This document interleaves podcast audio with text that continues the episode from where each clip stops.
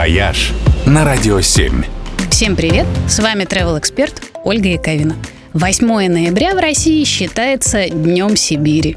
Это огромная территория, занимающая почти две трети площади России, до сих пор остается дикой и малоизученной. А еще она очень красива. Многие природные объекты Сибири настолько впечатляющие, что внесены в список всемирного наследия юнеско. Но при этом самым удивительным образом остаются малоизвестными.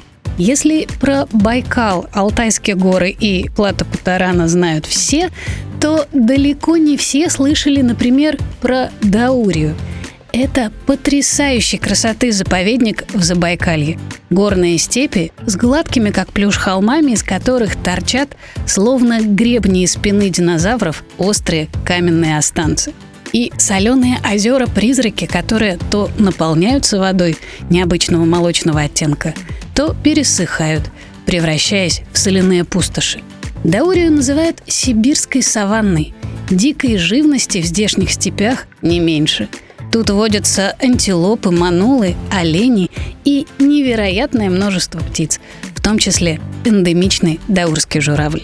Еще один объект ЮНЕСКО в Сибири – Упсунурская котловина в республике Тыва. Это гигантская чаша между четырех хребтов, настоящий затерянный мир, где есть и барханы, и тайга, и тундра, и ледники, и горы, в общем, почти все ландшафты умеренного пояса планеты – центре котловины соленое озеро Упсунур, а его окружают древние курганы. Здесь тоже водится много редких животных, в том числе яки и снежные барсы. А среди множества видов растений 40 эндемики. А цвета здесь такие, что пейзажи кажутся ожившими картинами Рериха.